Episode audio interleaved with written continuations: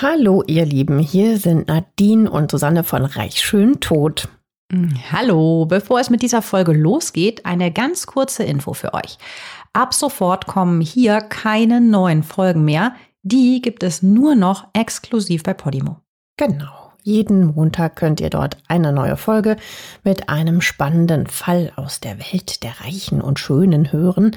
In den Show Notes findet ihr einen Link zu einem Angebot, um die Podimo-App 30 Tage kostenlos zu hören. Dort gibt es neben unserem Podcast auch noch viele weitere True Crime Formate. Wir freuen uns, wenn ihr weiterhin mit dabei bleibt. Natürlich freuen wir uns. Und jetzt geht's los mit der Folge. Heute geht es bei uns um das ganz große Drama. Die wunderschöne Millionenerbin Sunny von Bülow wird zwei Tage vor Weihnachten von ihrer Familie bewusstlos auf dem Marmorboden ihres Badezimmers gefunden. Die New Yorkerin, deren Vater ein bedeutendes Energieunternehmen in den USA besaß, fällt mit 48 Jahren sogar ins Koma. Die Ärzte haben zunächst keine Erklärung. Doch dann gibt es auf einmal einen Hinweis, dass hinter dem Zusammenbruch der reichen Lady ein Verbrechen stecken könnte. Für die Medien ist die Gerichtsverhandlung der Prozess des Jahres. In der ganzen Welt wird über den mysteriösen Fall berichtet. Die Familie geht an dem Prozess dagegen fast kaputt. Das ist natürlich auch bester Stoff für Hollywood. Das Drama rund um Sunny von Bülow wird 1990 verfilmt. Reversal of Fortune mit Glenn Close und Jeremy Irons in den Hauptrollen erhält überwältigende Kritiken. Jeremy Irons bekommt für seine Rolle sogar den Oscar. Und ich muss echt mal sagen, ich kann den Film empfehlen. Also der ist wirklich, also wie er alleine aussieht da und dieser Blick und das Interieur, es ist so toll, diese Umgebung. Also der Film ist von 90, okay, er ist jetzt nicht taufrisch, aber ich finde, man kann ihn absolut anschauen. Also ich empfehle ihn euch mal. Aber jetzt mal zurück zum mhm. echten Fall. Wie konnte es zu ihrem plötzlichen Zusammenbruch kommen? Und wer soll dahinter stecken? Das klären wir heute auf. Und damit herzlich willkommen bei Reich, Schön, Tot, eurem True Crime Podcast aus der Glitzerwelt. Ich bin Susanne. Hallo. Und hallo, ich bin Nadine. Wenige Tage vor Weihnachten im Jahre 1980 erreicht die Familie von Bülow ihr Feriendomizil in der vornehmen Küstenstadt Newport auf Rhode Island. Wie jedes Jahr will die Familie hier Weihnachten feiern und sich ein paar Tage von der lauten Millionenmetropole New York City erholen. Im Big Apple residieren die von Bülows in einem schicken Apartment, natürlich in der Fifth Avenue, mit einem wunderschönen Blick über den Central Park. Also das ist ja direkt im Herzen von Manhattan. Ja, aber das muss man sich natürlich erstmal leisten können. Ne? Aber die von Bülows nagen alles andere als am Hungertuch. Und wer sich in Newport ein Ferienhaus leisten kann, der gehört natürlich definitiv zu den oberen 10.000. Sunny von Bülows Vater, George W. Crawford, ist im Energiesektor tätig, hattest du ja eben schon erwähnt. Er gründet 1893 die Erdgasgesellschaft Emlenton Gas Co., später noch die Ohio Fuel Supply Company, die 1926 mit einer anderen Firma zur Columbia Gas and Electric Company of Pittsburgh verschmilzt. George W. Crawford ist der Vorstandsvorsitzende der neuen Energiefirma, die zu einem der führenden Versorgungsunternehmen der USA des 20. Jahrhunderts aufsteigt. Mit 73 Jahren stirbt George W. Crawford überraschend am 6. April 1935. Da ist die kleine Martha, die wegen ihres sonnigen Gemüts von allen nur Sunny genannt wird, gerade einmal zweieinhalb Jahre alt. Dieser plötzliche Tod ihres Vaters ist natürlich furchtbar, ne? kann man sich vielleicht vorstellen für ein kleines Kind. Aber finanziell zumindest muss sie sich keine Sorgen machen, die ganze Familie nicht. Der Vater hinterlässt ein Vermögen und zwar rund 100 Millionen Dollar. Das entspricht einem heutigen Gegenwert von knapp 2 Milliarden US-Dollar. Wahnsinn, ne? Wahnsinn, ja. Und das kriegst du und deine Familie, wenn du schon zwei bist. Also musst eigentlich niemals arbeiten, so ungefähr. Also Wahnsinn. Ja, ja, gut, sie ist halt von Anfang an so mit einem goldenen Löffel im Mund geboren. Ne? Mhm. Sie, sie nimmt das wahrscheinlich als völlig normal. Hat aber, aber dafür klar. keinen Vater mehr. Ja, eben, aber der Papa ist weg. Also, wie gesagt, am Hungertuch nagen die nicht, es ist eigentlich ehrlich gesagt auch noch untertrieben gesagt, weil Newport ist sowas wie das Sylt der USA. Hier geben sich die Reichen und Schönen und Wichtigen die Klinke in den zahlreichen historischen Herrenhäusern in die Hand. In dem 24.000 Einwohnerstädtchen hat zum Beispiel US-Präsident John F. Kennedy seine Jackie geheiratet. Kennedy und auch Präsident Eisenhower machen Newport zum Summer White House. Sie verbrachten hier also ihren Sommerurlaub und erledigten von Newport aus ihre Regierungsgeschäfte. Hier fanden übrigens auch die ersten US Open Turniere im Tennis statt. Also mehr nobler Promi-Status geht fast nicht. Und trotzdem ist es hier nicht überfüllt. Deshalb erholen sich gerne die superreichen, gestressten New Yorker hier. Die 290 Kilometer nach Newport sind mit dem Auto in gut drei Stunden zu schaffen. Mit dem Heli oder dem Privatjet geht's natürlich noch mal deutlich schneller. Auch die von Bülows gehören zu eben diesen superreichen New Yorkern. Das kann man auch gut an ihrem Ferienhaus erkennen, das in Wirklichkeit nämlich eigentlich ein herrschaftliches Anwesen ist. Und auch dafür lohnt sich der Film. Da gibt's dann so Bilder von oben und also das ist, ich beschreibe es euch mal etwas genauer, damit ihr euch das vorstellen könnt. Also das Haus ist aus dem Jahre 1904, hat 11.878 Quadratmeter Wohnfläche, Wahnsinn. die auf einem 70.000 Quadratmeter großen Grundstück stehen. Es hat 20 Zimmer und 8 Bäder. Es heißt offiziell Clarendon Court. Wahnsinn. Wahnsinn. Es ist so schön. Ja, wir haben euch auch äh, mal Fotos äh, in den Show Notes äh, verlinkt wunderschön. Schaut euch mal an. Also ich schwelg ja immer, ne? Ach, wenn ich das sowas sehe, ist das immer so wunderschön. Also ihr müsst euch das so vorstellen, ne? Die Fassade ist aus ähm, grauen Steinblöcken, es wirkt eher so ein bisschen viktorianisch. Im Haus ist alles mit hellem Marmor ausgelegt. Die Möbel sind natürlich antik und strahlen so einen, ja, so einen italienischen Charakter aus. Und viele goldene Deko-Elemente gibt's da, die runden dann natürlich so dieses schöne Bild ab.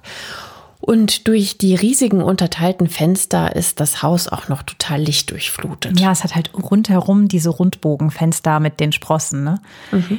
Vor der Prunkvilla befindet sich eine große Auffahrt. Hinter dem Haus ist eine riesige Terrasse mit weißen Marmorsäulen. Davor reicht ein Pool über die gesamte Breite des Herrenhauses und von dort hat man einen fantastischen Blick aufs Meer. Die von Bülows haben das Grundstück extra um fünf Meter absenken lassen, als sie 1970 das Haus gekauft haben, damit sie das Meer besser sehen können. Wahnsinn, oder? Wer kann, der kann. Wir haben äh, eine Collage des Grundstücks und des Hauses aus dem Verkaufsprospekt eines Maklers in unseren Shownotes verlinkt, wie gesagt. Das Clarendon Court wurde im Jahre 2010 für 14,8 Millionen Dollar von einem späteren Besitzer verkauft. Wahnsinn, ne? Mehrere Bedienstete sorgen in Clarendon Court für das Wohl der von Bülows. Ja, gut, verständlich, ne? Diese 11.900 Quadratmeter fast sind ja nicht mal schnell im Vorbeigehen geputzt. Nee, wohl nicht. Nach dieser Tour durchs Haus gehen wir mal zurück in die Weihnachtszeit 1980. Die Stimmung kurz vor den Feiertagen ist sehr entspannt. Die Familie sitzt am Abend des 21. Dezember vor einem prasselnden Kaminfeuer. Im Herrenhaus, natürlich sitzen die vor dem Kamin und trinken Wein. Ja, ich kann es mir auch vorstellen. Mutter Sunny gönnt sich ein paar Drinks, Vater Klaus liest Zeitung, Tochter Ayla, die ist 22, und Sohn George, der ist 21, albern mit ihrer Halbschwester Cosima, die ist 13, herum. Sunny von Bülow verträgt Alkohol nicht gut. Schon nach zwei Drinks zeigt sie regelmäßig Ausfallerscheinungen und wirkt betrunken. Sie torkelt herum, ihre Stimme klingt so verwaschen und so ist es auch an diesem Abend. Sunny wirkt verwirrt, ihre Bewegungen sind unkoordiniert. Die Familie bringt sie daher ins Bett. Am nächsten Morgen wird sie auf dem Marmorboden ihres Badezimmers entdeckt. Sie ist bewusstlos. Die Kinder verständigen umgehend den Notarzt, der sie ins Newport Hospital bringt. Da liegt Sunny von Bülow bereits im Koma. Die Ärzte in der Klinik diagnostizieren schwere, irreversible Hirnschäden. Doch die kommen nicht von dem Sturz auf den harten Steinboden. Wie schrecklich, ne, dieser Moment gewesen sein muss, wo die die finden. Und dann gibt's so eine Diagnose. Alles deutet zuerst auf eine Überdosis Drogen bzw. Medikamente hin. Doch die Laboruntersuchungen ihres Blutes offenbaren den wahren Grund für ihren Zusammenbruch. Sunny hatte eine akute Hypoglykämie.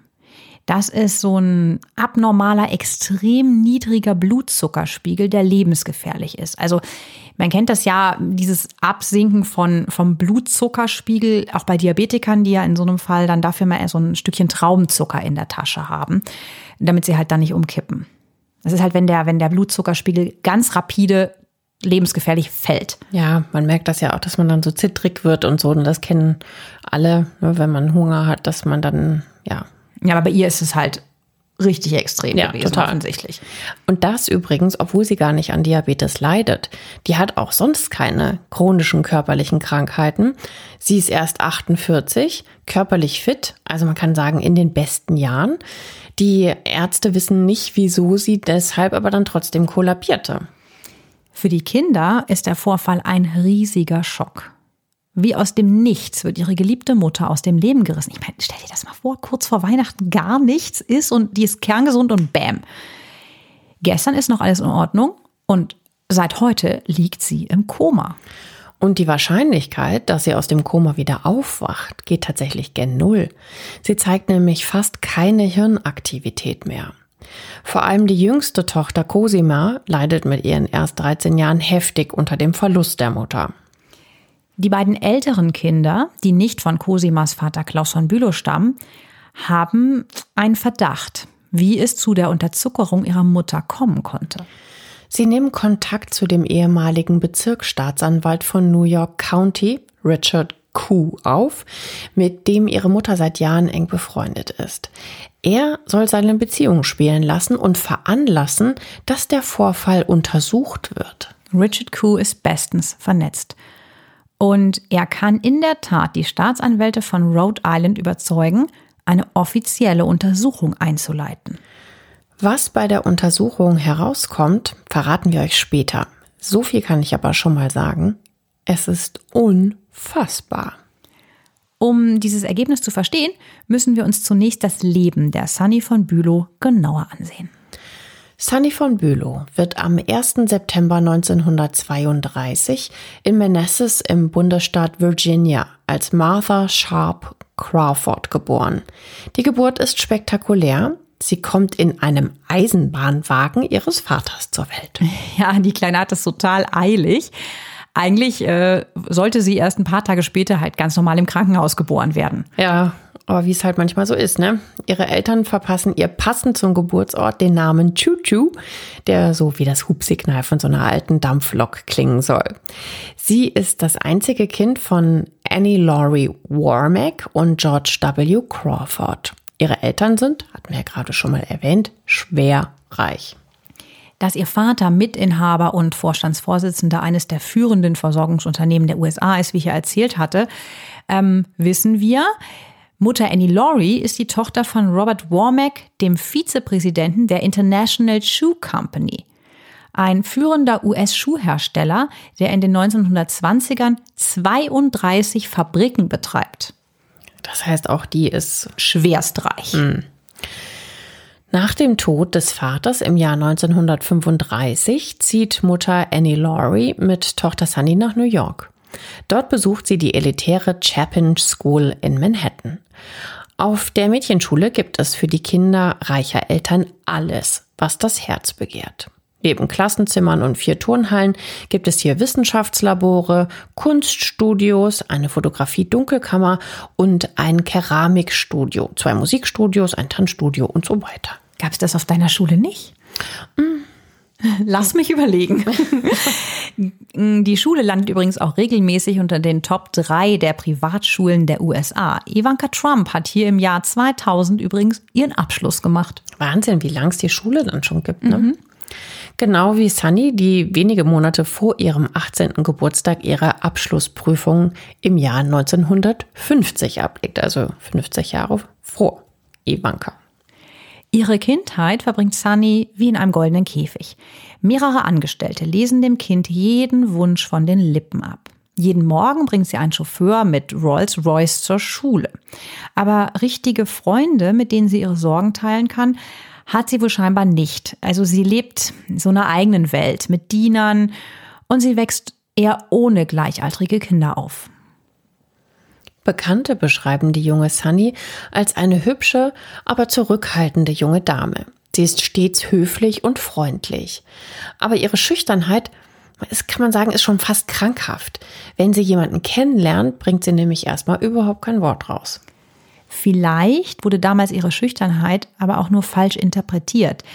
Denn Sunny ist in ihrer Seele zutiefst unglücklich. Sie leidet unter qualvollen Depressionen und denkt häufig an den Tod. Die Depressionen werden aber erst Ende der 1960er Jahre bei ihr richtig diagnostiziert.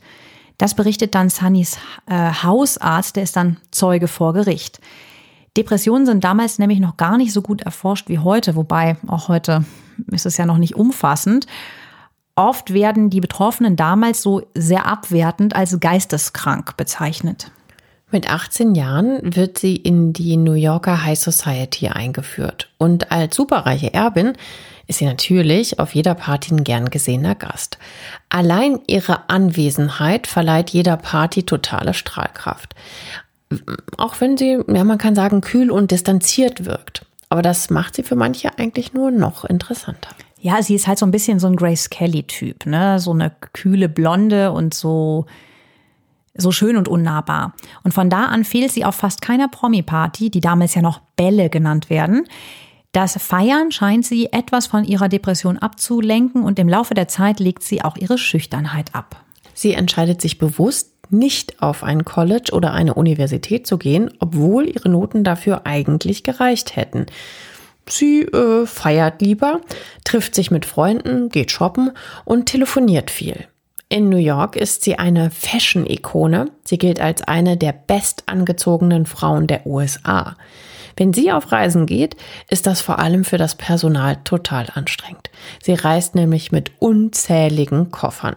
Für jede Gelegenheit hat sie mehrere Outfits dabei. Lange Ballkleider, Kleider für Dinnerpartys, Lunchklamotten, Casual Looks, Strandmode, Nachtwäsche und so weiter und so weiter.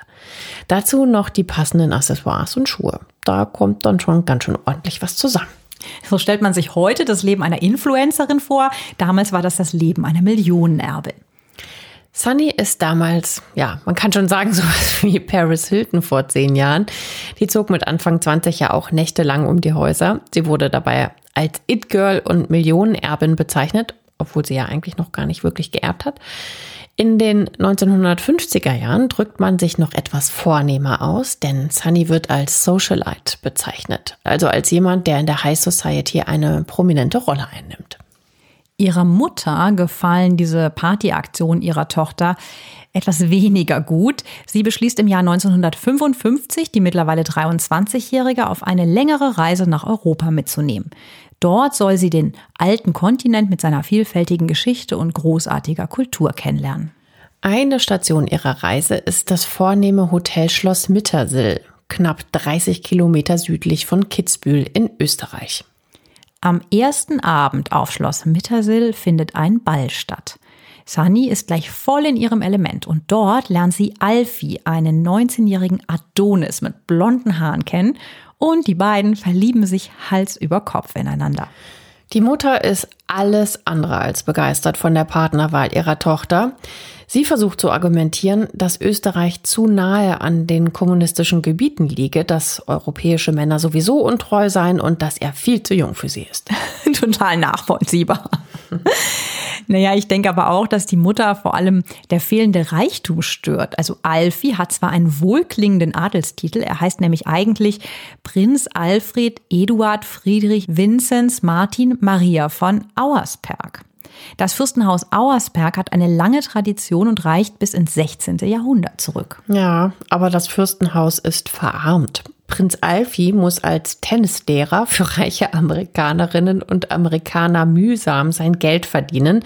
Und da hilft dann auch der schönste Adelstitel nichts. Aber ich kann es mir jetzt schon vorstellen, weißt du, dass er so sich von hinten an seine Tennisschülerinnen ranschmiegt und ihr zeigt, wie man den Schläger schwingt und so weiter, so richtig klassisch. Und alle in weiß, blütenweiß.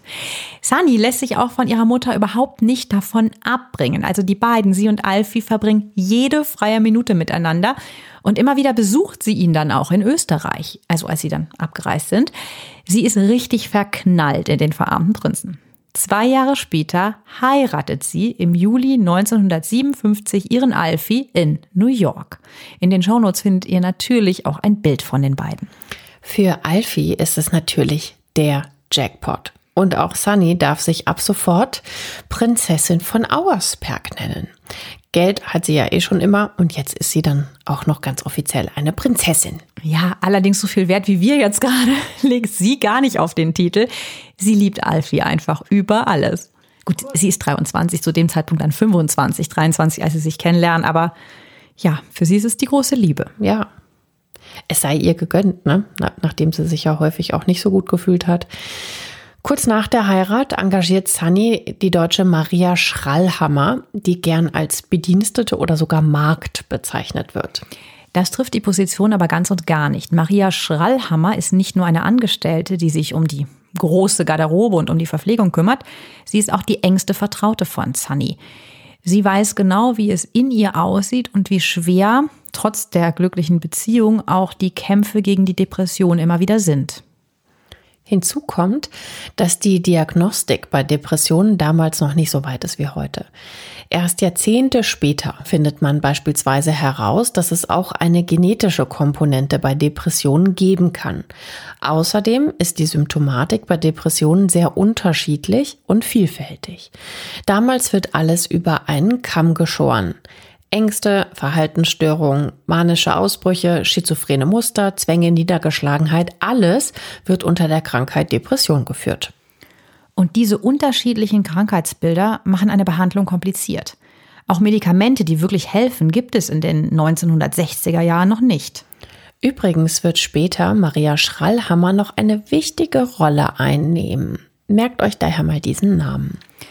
Also am Anfang ist die Ehe von Sunny und Alfie noch glücklich.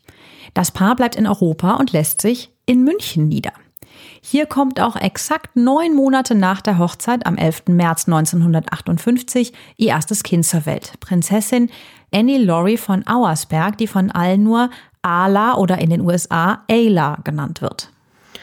Da müssen die beiden wohl gleich in der Hochzeitsnacht, äh, sagen wir mal, erfolgreich gewesen sein. So sieht's aus, ja. Die von Auersperg siedeln nach Kitzbühel über. Dann zieht die junge Familie nach New York. Dort wird am 13. Juni 1959 das zweite Kind geboren, Prinz Alexander Georg Auersperg, der auch später als Erwachsener darauf besteht, ohne von betitelt zu werden. Ehemann Alfie genießt seinen neuen Reichtum in vollen Zügen.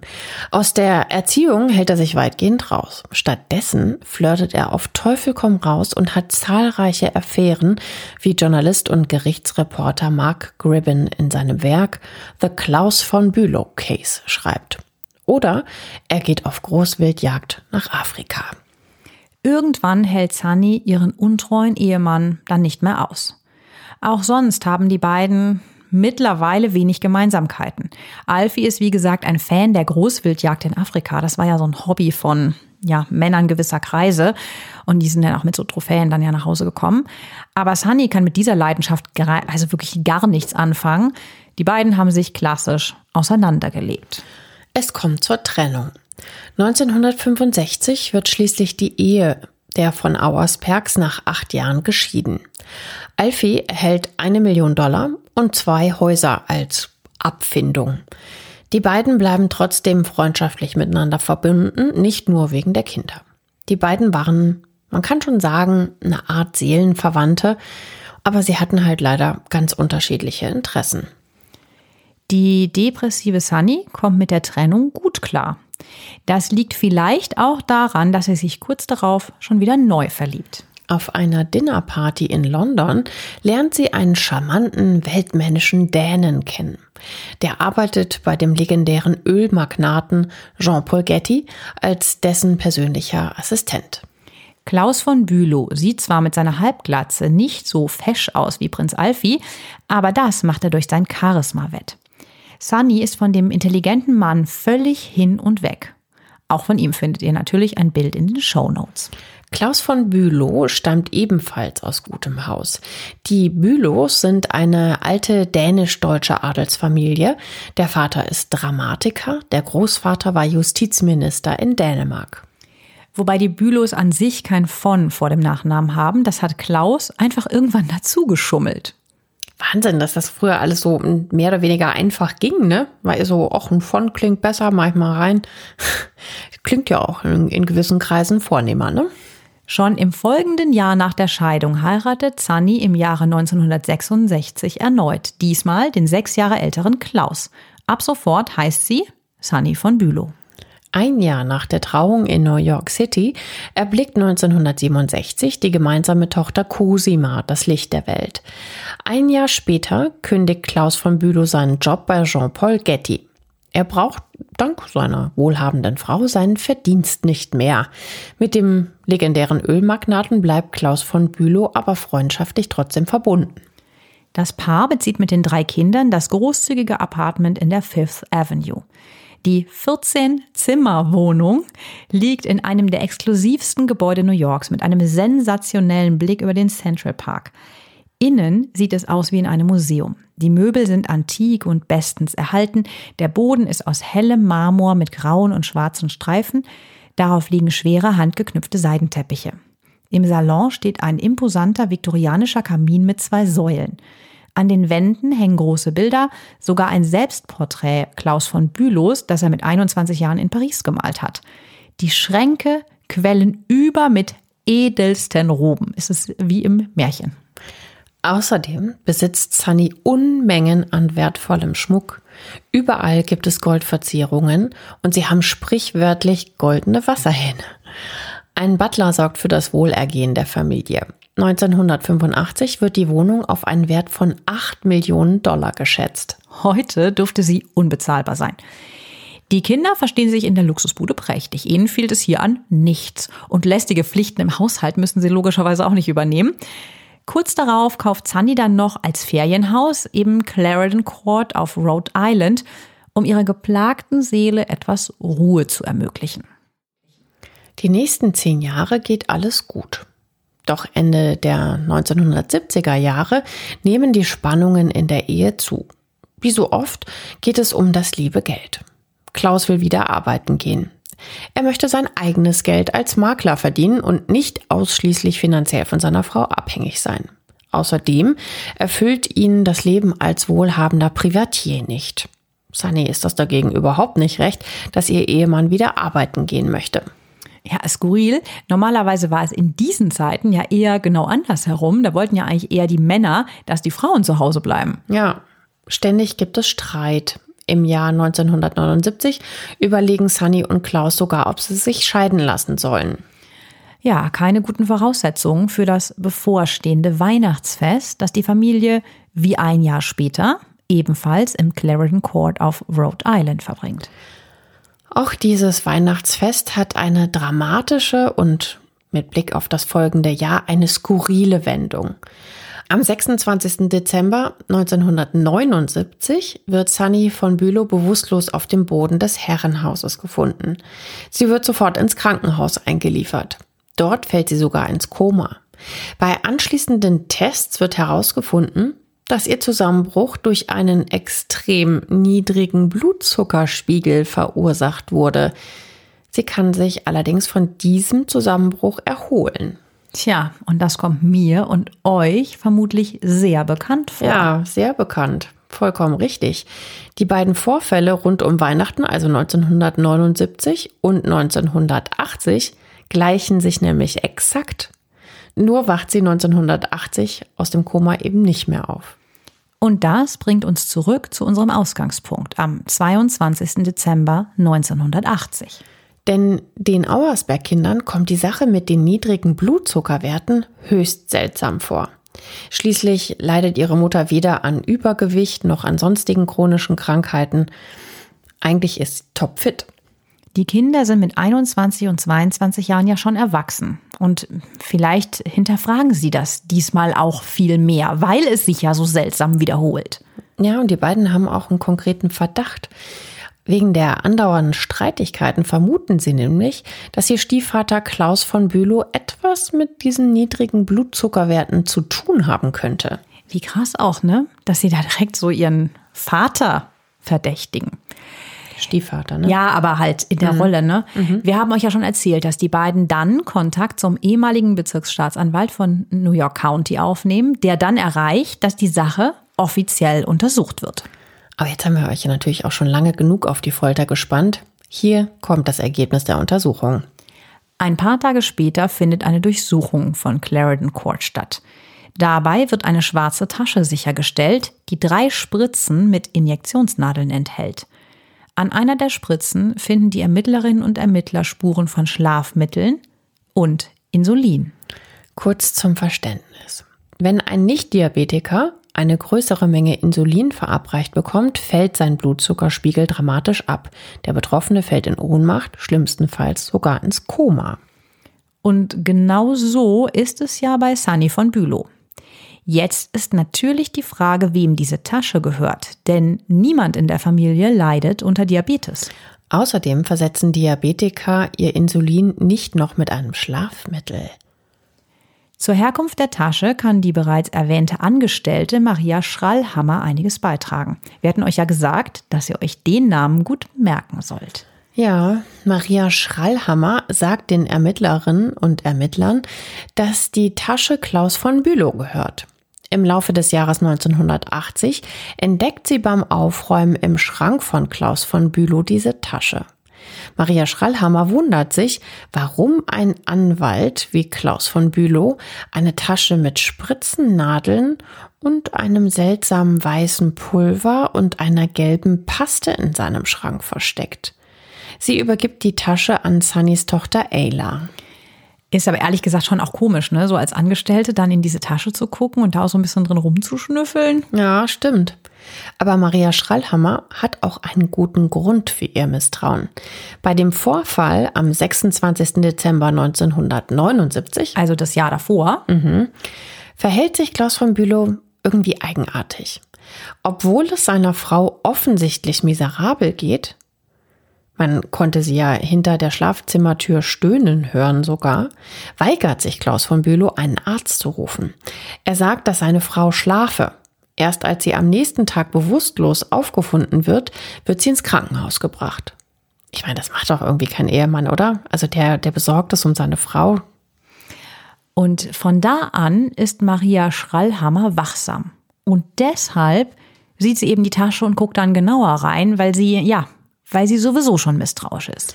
Ayla übergibt den Inhalt der Tasche übrigens dem Arzt der Familie und der lässt diese Paste und das, das weiße Pulver analysieren. Das Pulver, stellt sich dann raus, ist Secobarbital. Die Paste ist eine Form von Valium. Beides sind also extrem starke Schlaf- bzw. Beruhigungsmittel. Aber wozu braucht der Klaus von Bülow das? Maria Schrallhammer stellt die Tasche zurück in den Schrank. Ayla bittet sie, ein Auge auf die schwarze Tasche zu werfen. Maria sagt Sunny übrigens nichts von dem Fund, weil sie diese nicht aufregen möchte. Das wäre Gift für den Zustand der teilweise depressiven Sunny. Deshalb wendet sie sich halt an die Tochter, an die Ayla. Maria behält die Tasche also im Blick. Ein paar Monate später findet sie darin Ampullen mit Insulin. Das bedeutet ja, Klaus von Bülow, falls er es denn war, müsste diese Medikamente nach und nach in das Haus gebracht und auf den richtigen Moment gewartet haben, sie zu verabreichen. Also ihr gegen ihren Willen eine Spritze zu setzen. Auf Einstichwunden in ihrem Arm ist sie allerdings nie untersucht worden. Schon wieder sowas, ne? Ja. Das würde man jetzt natürlich ganz, ganz dringend gerne wissen wollen. Hatte sie Einstiche und wenn ja, wo? Es muss ja auch nicht in den Arm gewesen sein. Ja, und vor allem, ich meine, da ist schon wieder zu viel Zeit verloren mhm. gegangen. Ne? Da kann das natürlich auch ganz schnell wieder verheilen, so ein kleiner Einstich. Ne? Ach Mann, mhm. ich hätte es jetzt einfach gern gewusst. Die Aussage von Maria Schrallhammer und die schwarze Tasche belasten Klaus von Bülow natürlich schwer. Das sieht auch die Staatsanwaltschaft so. Sie strengt einen Prozess wegen versuchten Mordes an, der Anfang 1982 beginnt. Es ist der Prozess des Jahres in den USA. Zu den Zeugen im Prozess, der in Newport auf Rhode Island stattfindet, gehören enge Freunde Sunnys, wie der Schriftsteller Truman Capote und Joanne Carson. Das ist die Ehefrau des Fernsehmoderators Johnny Carson. Und die Staatsanwaltschaft hat auch gute Karten, den Prozess zu gewinnen. Sie kann überzeugend darstellen, wie Klaus von Bülow seine Frau mit einer Insulinüberdosis töten wollte. Ich finde immer diese Prozesse so schrecklich, wo das dann auch so Eheleute gegeneinander. Mhm. Das ist so abgrundtief böse. Total. Aber noch wissen wir ja nicht, ob er es war. Ja. Der Endokrinologe, das sind Spezialisten, die ähm, auf Nieren und so weiter spezialisiert sind. George Cahill der Harvard University sagt vor Gericht aus, dass er überzeugt ist, dass das Koma und Sunnys Hirnschädigung die Folge von dem gespritzten Insulin ist. Und die Staatsanwaltschaft liefert auch das Motiv. Klaus von Bülow hat eine Geliebte. Die will er heiraten und außerdem möchte er natürlich an das Geld seiner Ehefrau kommen, so die Theorie der Staatsanwaltschaft. Wobei Klaus von Bülow bestreitet, dass eine andere Frau im Spiel gewesen sei. Am 2. April 1982 fällt das Urteil in einem Prozess, der, wie wir ja gesagt haben, weltweit Beachtung findet. Klaus von Bülow wird wegen versuchten Mordes schuldig gesprochen. Er muss für 30 Jahre hinter Gitter. Der Prozess entzweit die drei Kinder. Während George und Ayla felsenfest von der Schuld ihres Stiefvaters überzeugt sind, hält Cosima zu ihrem Vater und unterstützt ihn. Jahrelang werden die Kinder kein Wort mehr miteinander reden. Auch Sunnys Mutter Annie Laurie ist stinksauer auf ihre Enkelin Cosima, weil sie an die Unschuld ihres Vaters glaubt. Sie streicht sie kurzerhand aus ihrem Testament, das vorsah, dass die drei Enkelkinder jeweils ein Drittel ihres Vermögens bekommen. Und das beträgt immerhin satte 90 Millionen Dollar. Klaus von Bülow legt umgehend Berufung ein. Aber für einen neuen Prozess und die Kaution braucht er dringend Geld. An das seiner Frau kommt er ja nicht mehr ran. Wie durch ein Wunder erhält er plötzlich eine Million Dollar.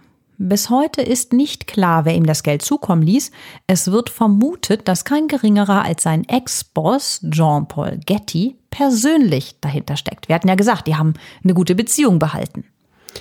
Mit dem Geld engagiert Klaus von Bülow für die Berufung den renommierten Harvard-Jura-Professor Alan M. Dershowitz, der ab sofort das Verteidigerteam berät. Und dieser Mann ist sein Geld wirklich wert.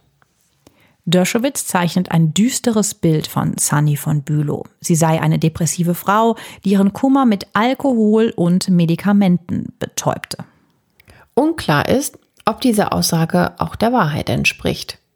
Sunny musste zwar Medikamente gegen ihre Depressionen nehmen, und sie gönnt sich auch gern mal einen Drink, aber laut Aussage der beiden älteren Kinder waren das selten mehr als zwei Drinks.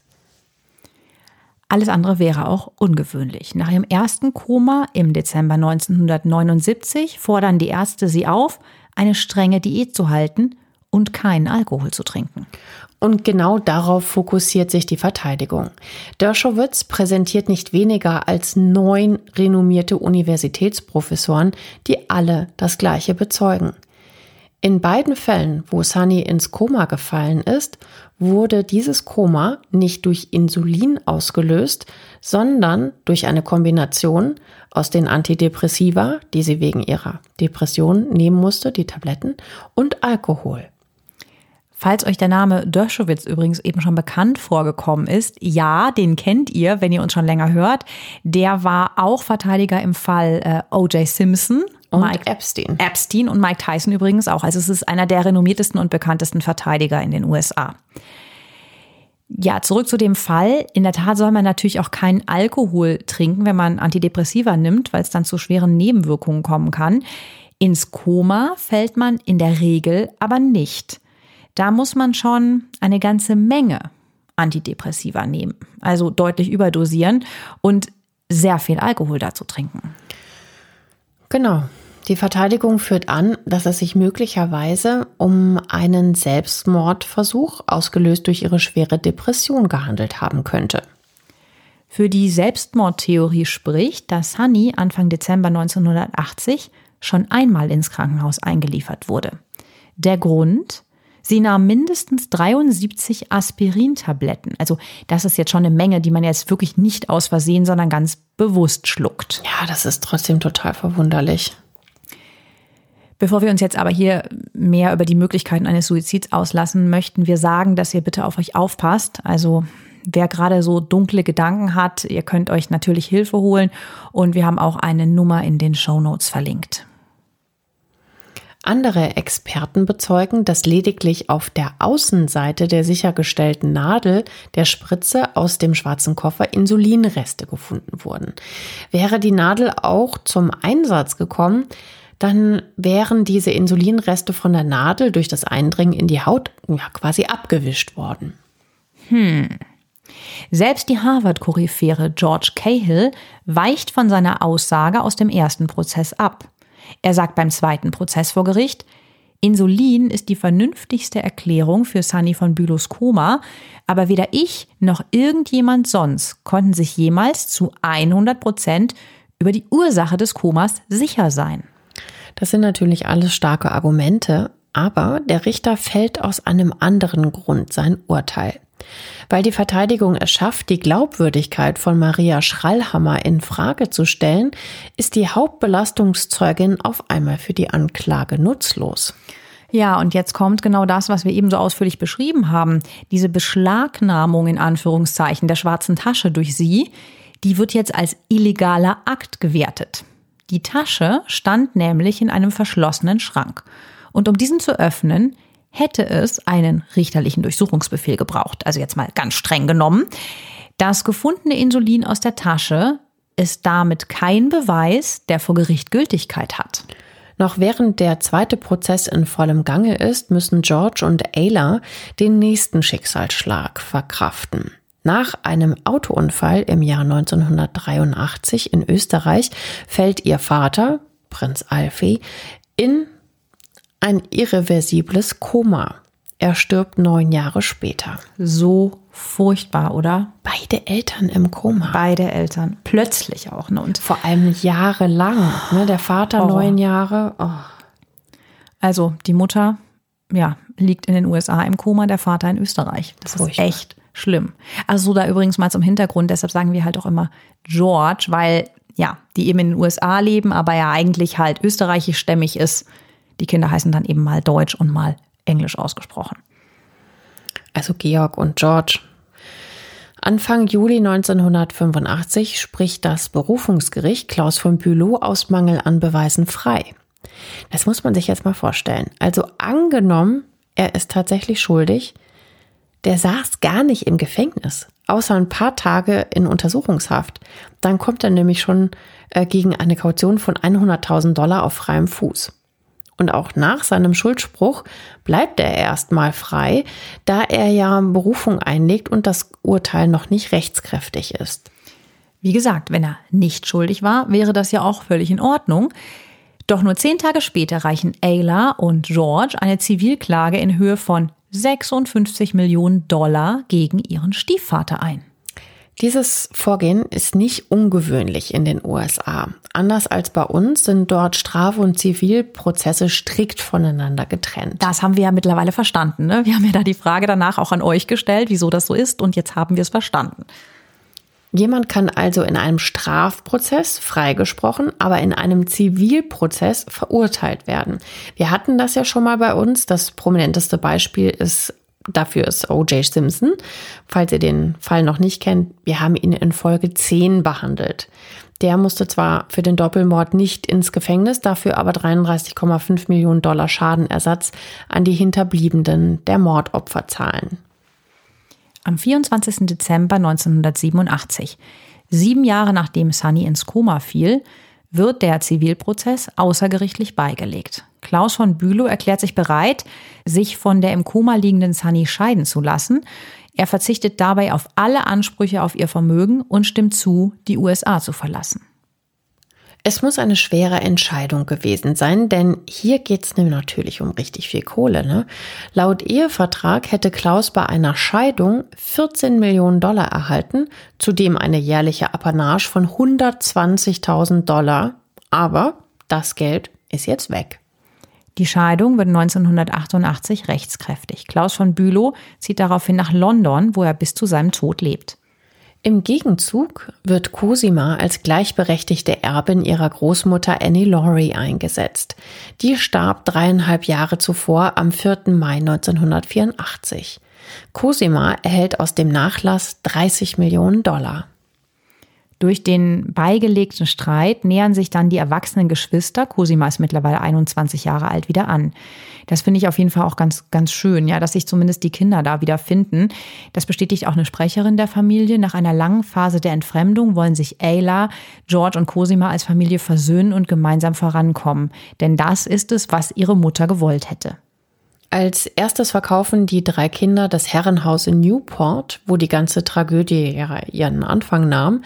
Für Clarendon Court erhalten sie 4,2 Millionen Dollar. Für die Möbel, Gemälde, Porzellan und das Silber bekommen sie nochmal 11,5 Millionen Dollar. Wahnsinn, das müssen halt vor allen Dingen die Gemälde gewesen sein, ne? Mhm.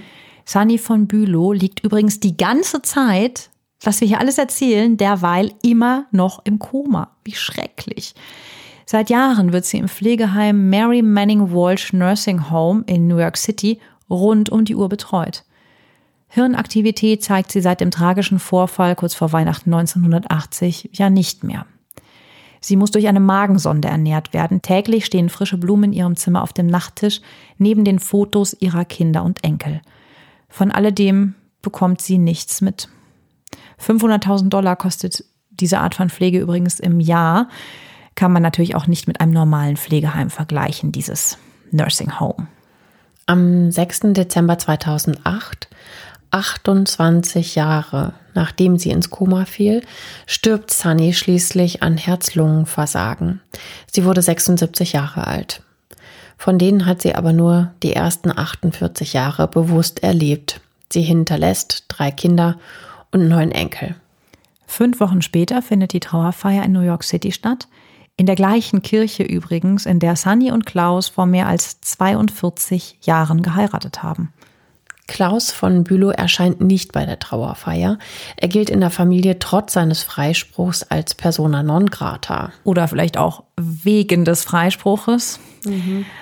Allerdings nicht bei seiner Tochter Cosima. Die studiert erst an der Brown University und zieht nach ihrem Abschluss 1989 nach London, um in der Nähe ihres Vaters zu sein.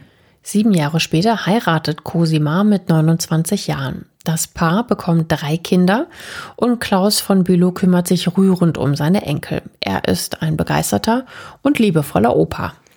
Ob er etwas mit dem Tod seiner Frau zu tun hat, kann er uns nicht mehr verraten. Klaus von Bülow stirbt am 25. Mai 2019 mit 92 Jahren in seinem Haus in London.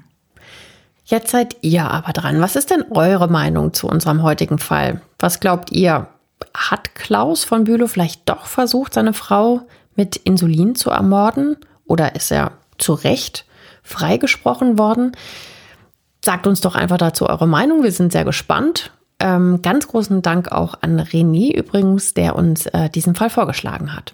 Ja, wir würden uns natürlich sehr freuen, wenn ihr uns weiter gut bewertet, unseren Podcast abonniert und wenn ihr uns ganz viele Kommentare auf Instagram hinterlasst und uns natürlich weiter Themen vorschlagt ja, das war's für heute. Wir sehen uns und hören uns nächsten Montag wieder. Bis dann. Bis dahin, schöne Woche. Tschüss. Tschüss.